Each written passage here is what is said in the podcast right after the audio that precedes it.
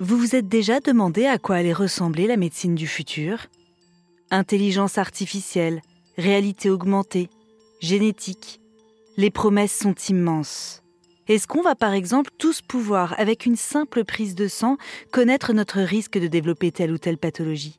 C'est le principe de la médecine prédictive, car pour mieux soigner, il faut pouvoir anticiper, et cette révolution est bien en marche.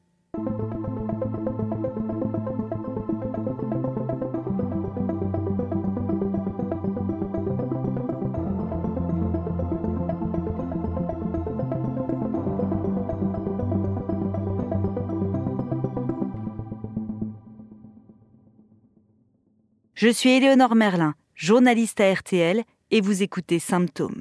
Dans ce podcast, des médecins me racontent le cas le plus marquant de leur carrière. Un patient aux symptômes mystérieux, parfois jamais vu ailleurs, et pour lequel ils ont mené l'enquête. Dans cet épisode, la professeure Dominique Stopa-Lyonnais, responsable du service de génétique de l'Institut Curie, me raconte sa rencontre avec Valérie, cette patiente a un parcours médical hors norme et elle lui a permis de réaliser une avancée majeure dans ses travaux sur les prédispositions familiales au cancer.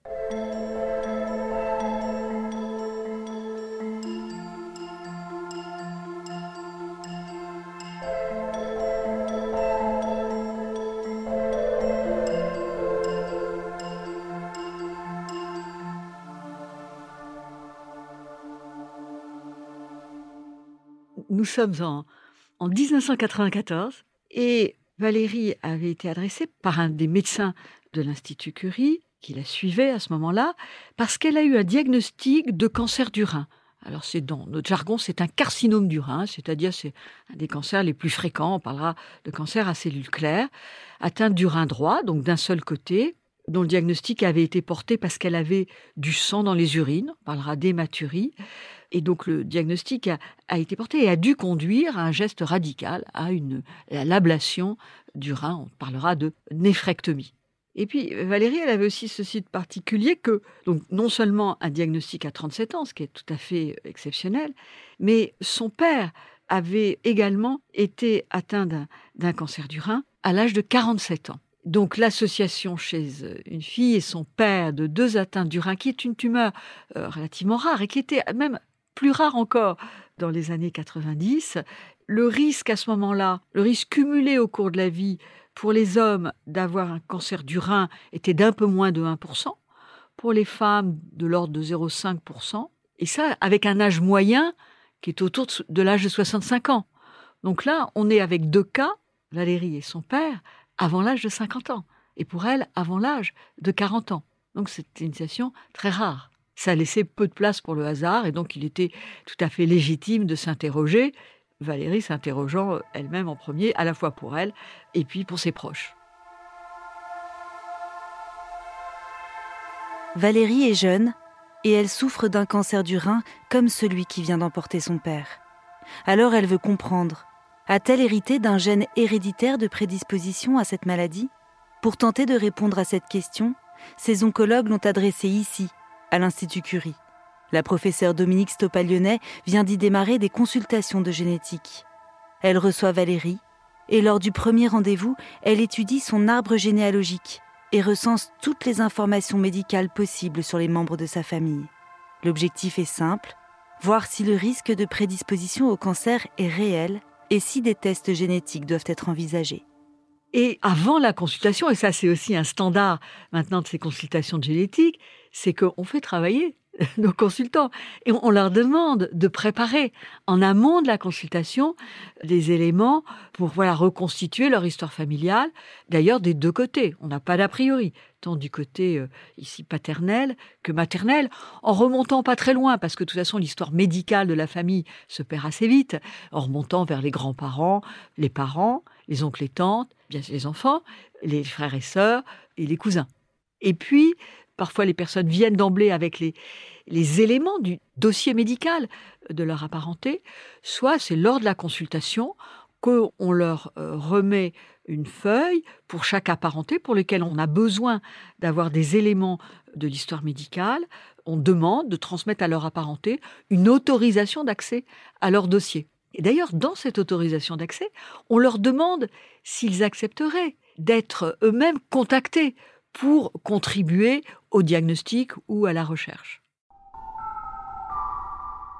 Valérie avait donc du côté de son père un très grand nombre d'oncles et tantes, une dizaine au total, je crois cinq tantes et quatre oncles, qui à ce moment-là n'avaient pas eu d'histoire tumorale particulière, mais une de ses tantes avait eu trois filles et trois fils, et l'un donc de ses fils, cousin, cousin germain du côté paternel de Valérie, avait été donc euh, atteint lui aussi d'un carcinome du rein à l'âge de 45 ans ça faisait un peu beaucoup. Et puis, il y avait également une cousine paternelle, la fille d'un oncle, qui avait eu un, cancer du sein très jeune, à l'âge de 37 ans. Ça ajoute à, donc à, l'histoire familiale. Donc là, je dis à Valérie, bah oui, bien sûr, c'est plus que légitime de s'interroger. Il peut s'attendre à ce qu'il y ait effectivement un facteur génétique de risque qui rende compte de l'histoire familiale, tout du moins de l'atteinte euh, rénale à ce moment-là, 94, on ne pouvait pas faire grand-chose. On pouvait tenter de comprendre, donc étudier le gène de cette maladie. On pouvait aussi faire donc une étude chromosomique, étude du chromosome 3, et ces deux études sont avérées normales. On n'a euh, rien trouvé.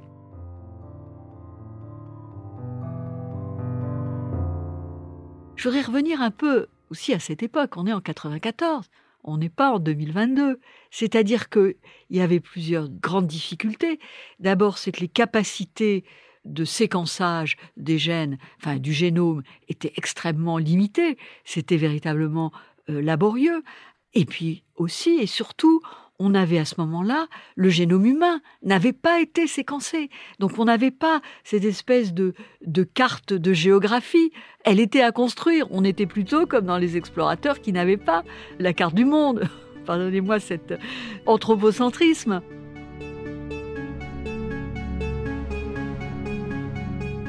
La professeure Dominique Stopalionnet se souvient bien de cette période. On est vraiment au tout début de la recherche sur les prédispositions familiales au cancer. Le génome humain commence juste à être séquencé. On est bien loin des tests d'aujourd'hui qui peuvent détecter plusieurs dizaines de mutations génétiques à partir d'une simple prise de sang. La professeure Stopalionnet enquête quand même comme elle peut sur le profil de Valérie. Elle demande à plusieurs membres de sa famille s'ils acceptent d'effectuer des prélèvements. Ils seront probablement utiles dans les mois ou les années à venir, à mesure que la science avance. On fait ce qu'on peut à ce moment-là. On fait un certain nombre de prélèvements dans la famille de prélèvements sanguins, parce que il faut aussi savoir que la prise de sang, en fait, c'est l'ADN qui est dans les globules blancs, illustre en quelque sorte notre patrimoine génétique euh, individuel. Donc, on fait des prises de sang chez certains nombre de personnes, notamment atteintes dans la famille, en particulier son cousin, mais aussi chez les oncles et tantes indemnes, parce que on a les personnes indemnes et qui ont atteint un certain âge, elles nous donnent de l'information. On s'attend à ce qu'elles ne soient pas porteuses du trait génétique, du facteur génétique recherché. Et on met aussi à contribution donc la famille très vite dans des études internationales de recherche de gènes de prédisposition au cancer du rein par analyse de liaisons génétiques et ça ne donne rien de particulier. Et puis, donc, on laisse les choses en l'état. On a fait quand même des recommandations de suivi, en particulier de suivi rénal, non seulement pour Valérie, mais aussi pour ses proches, avec une recommandation à la fois d'échographie. À ce moment-là, on faisait des, scanners. L'IRM est arrivé un peu après. Donc, échographie rénale. Et puis, on est resté toujours euh, en contact. Valérie nous donnant des informations sur sa propre histoire ou sur celle de ses apparentés. Et puis, son histoire, c'est compliqué. Donc Valérie m'informe, et ses, médecins également, que lors du suivi très attentif au niveau du seul rein restant, du rein gauche, donc en 94, diagnostic d'un autre carcinome ou cancer du rein, donc à l'âge de 39 ans. En 97, deux ans plus tard, à nouveau, voilà, je suis informée que là, qu'il y a un diagnostic de cancer du sein, du sein droit d'un côté. Il s'agit d'une forme ce qu'on appelle classique. Et donc, 41 ans, c'est jeune, puisque l'âge moyen, c'est plutôt au-delà de 60 ans, donc on est 20 ans plus jeune. Et puis, quelques années après, là on est en, 2001, Valérie a une atteinte de l'autre sein, à l'âge donc de 45 ans. Et puis encore de nouveau, alors là, elle fait un, atteinte du rein atteinte de nouveau donc sur le rein restant, sur le rein gauche, donc à l'âge de 47 ans. Je suis bien sûr très étonnée, très surprise, et cela me, fait dire qu'il y a véritablement une énigme à résoudre. Il y a un facteur de risque à identifier. Ce d'autant que les choses se compliquent encore un peu, puisque l'une des tantes paternelles de Valérie, dont le fils avait eu une atteinte du rein, a un diagnostic alors beaucoup plus tardif, autour de l'âge de 80 ans, d'une tumeur rénale un peu euh, à la limite de la bénignité. Mais c'est quand même une atteinte rénale.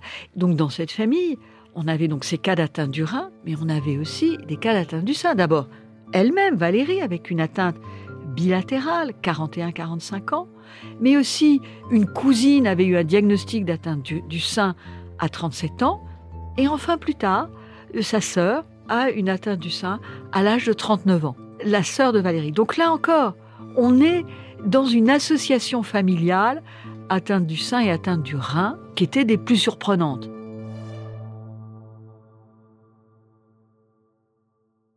Après son premier cancer à 37 ans, Valérie est atteinte par la maladie encore quatre fois, à 39 ans, 41 ans, 45 ans et 47 ans.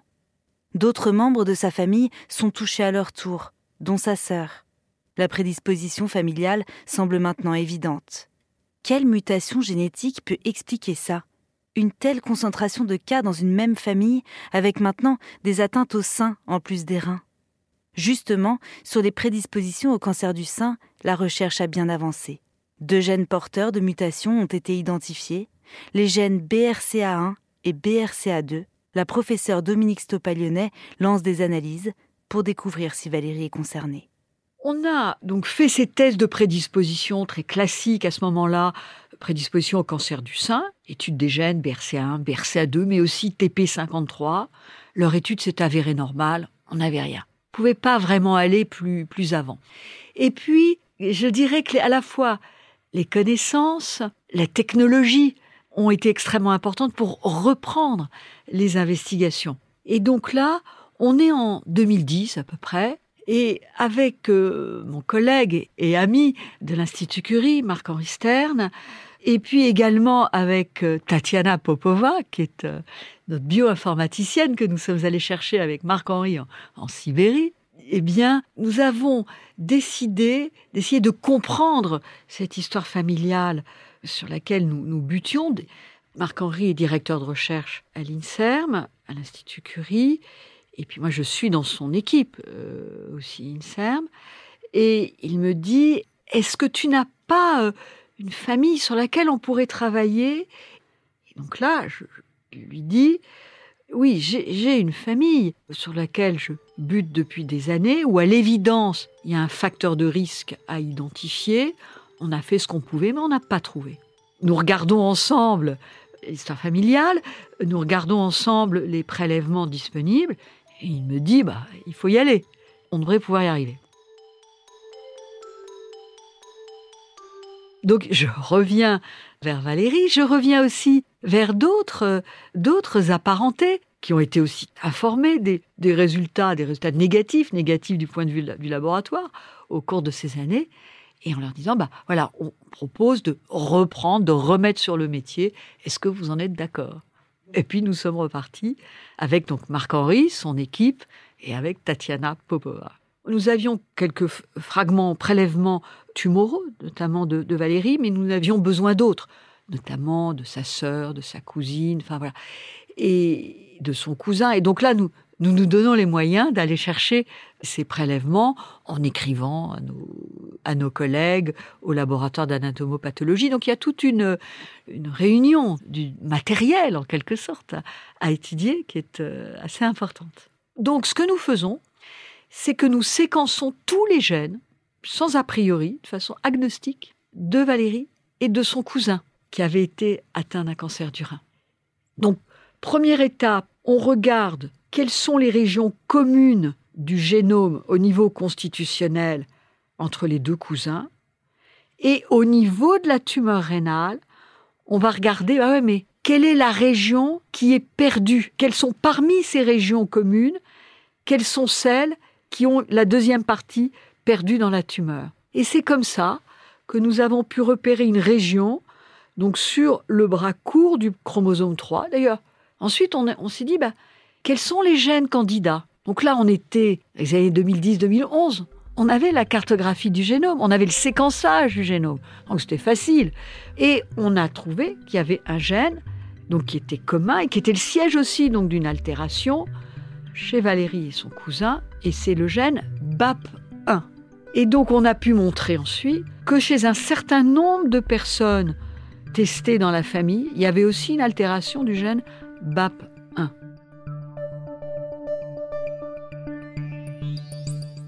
Grâce au prélèvement permis par cette famille, le mystère est enfin résolu. Dans les tumeurs rénales analysées, les chercheurs ont découvert le gène BAP1, porteur d'une mutation. Ce gène était déjà connu pour causer des cancers oculaires et de la plèvre, mais on ignorait qu'il pouvait aussi être responsable de cancer du rein. C'est une découverte majeure qui permettra d'anticiper et de mieux prendre en charge d'autres familles. En attendant, la professeure Stopalionet va pouvoir proposer un suivi médical personnalisé à Valérie et ses proches. Ça conduit un suivi très attentif des personnes euh, qui ont ce facteur de prédisposition. Et donc c'est un suivi du rein par échographie et IRM tous les ans en alternance dès l'âge de 20 ans. Donc c'est euh, assez lourd.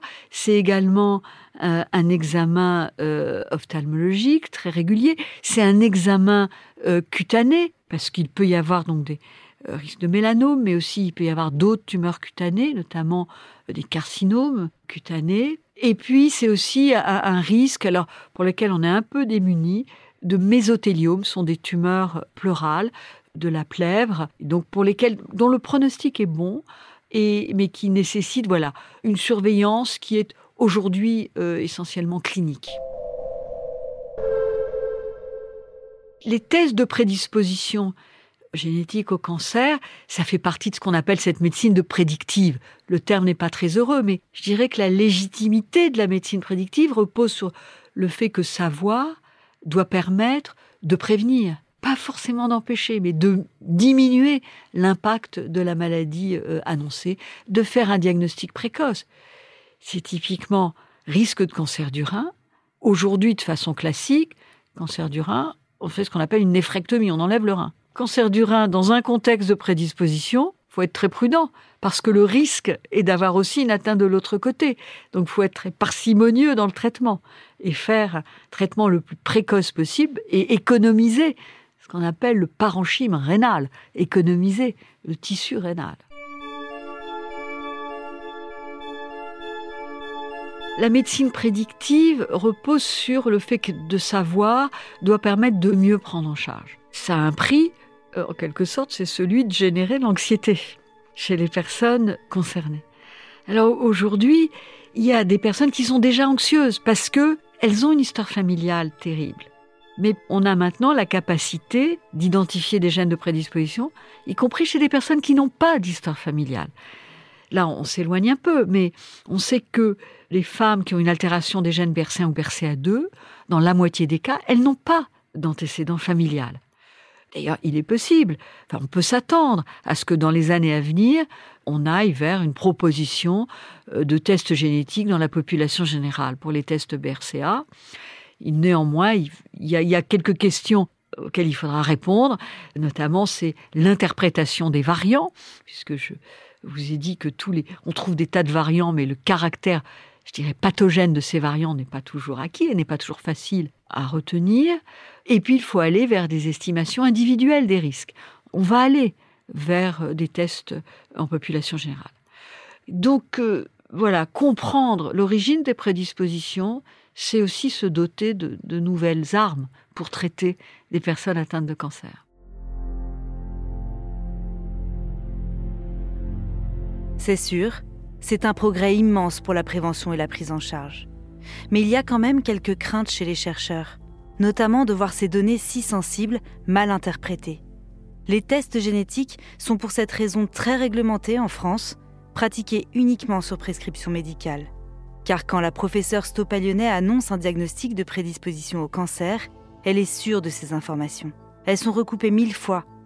Et avec son équipe, elle sait aussi qu'elle peut offrir un véritable suivi éclairé à ses patients. Leur expliquer par exemple que même si une prédisposition a été trouvée, ce n'est pas sûr qu'ils développeront la maladie.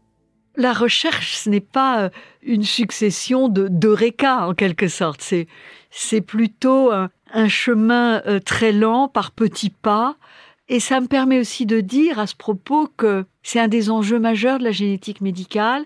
C'est finalement de transformer des données de séquence en informations médicales. C'est devenu très facile de séquencer les gènes. C'est devenu, et ça devient de plus en plus difficile, de bien interpréter ces variants identifiés et de le transformer en informations médicales sur lesquelles s'appuyer, sur lesquelles faire de recommandations de suivi, de prise en charge qui parfois peut être lourde. Et donc, euh, il faut être presque obsessionnel sur la, la qualité des informations délivrées aux patients et à sa famille. Donc, on, on a vu au cours de ces 30 dernières années euh, des progrès formidables sur la compréhension donc des formes familiales de cancer. Les familles s'interrogent depuis des siècles. Et d'ailleurs, j'ai quelques très jolis témoignages euh, d'interrogation des, euh, des familles, interrogations donc, qui sont historiques. On a pu commencer à comprendre au cours de ces 30 dernières années en réunissant les familles, la génétique moléculaire, l'épidémiologie génétique. Et donc voilà, il y a toute une multidisciplinarité qui est euh, extrêmement importante. Il y a encore beaucoup à, à comprendre. On n'a pas fait le tour de la question. Et peut-être pour finir, ce que je dis très souvent, je dis en, le disant et le redisant, je vais finir par marquer les esprits. Je crois que ce qui est très important, c'est que ces tests de prédisposition soient des tests de qualité. C'est typiquement l'interprétation des variants chez des personnes qui sont informés, qui sont accompagnés. Il s'agit de parents de malades, des personnes qui vont, très bien. Et puis c'est aussi euh, une équité d'accès aux tests sur l'ensemble du territoire. Valérie a toujours été très surveillée médicalement, depuis ses 37 ans et depuis qu'on a soupçonné chez elle une prédisposition génétique au cancer. Elle est donc un bon exemple de ce que la prévention permet, et aujourd'hui, elle va bien. Je trouve que c'est une femme, euh, enfin, j'ai l'impression d'avoir une femme extrêmement solide devant moi, euh, très, euh, je pense, sans la, connaître vraiment, elle a une formation, elle, est, psychologue. Alors, je, lis, elle nous écoutera très probablement, et, je, me permets de lui dire de faire un petit clin d'œil. Je, je pense que devant ce, grand nombre, voilà, ces, aventures médicales importantes. Elle a, moi, j'ai toujours trouvé devant moi une femme très, euh, très, très, je dirais stoïque, mais un stoïcisme serein dans l'acceptation euh, et dans le, dans le faire face. Elle va très bien. Je crois que voilà, s'il y avait autre chose, euh, elle, voilà, elle ferait ce qu'il faut et elle fait, elle fait très attention à son, à son suivi. C'est une histoire qui montre D'abord, c'est un vrai, un compagnonnage. J'ai 28 ans. C'était il y a 28 ans que j'ai rencontré Valérie euh, pour la, première fois. Pour moi, c'est toute ma, finalement, c'est toute ma carrière professionnelle.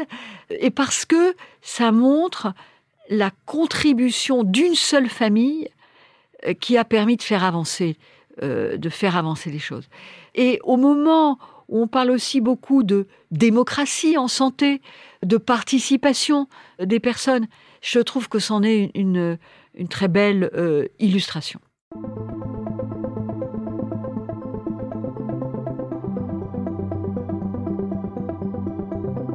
On estime aujourd'hui que près de 5% des cancers sont héréditaires et quelques 80 gènes de prédisposition ont été identifiés. L'accès libre aux tests génétiques est un thème complexe, avec des pour et des contre. Les États-Unis ont franchi le pas, notamment pour la prédisposition au cancer du sein et des ovaires. En France, en 2020, un dispositif national d'oncogénétique a été mis en place pour permettre plus de tests, mais de façon toujours encadrée par des professionnels. Il existe près de 150 centres de consultation génétique en France. Vous venez d'écouter un nouvel épisode de Symptômes. Pour découvrir toutes les autres enquêtes, rendez-vous sur l'application RTL, rtl.fr et toutes nos plateformes partenaires. Et merci encore pour vos notes et commentaires.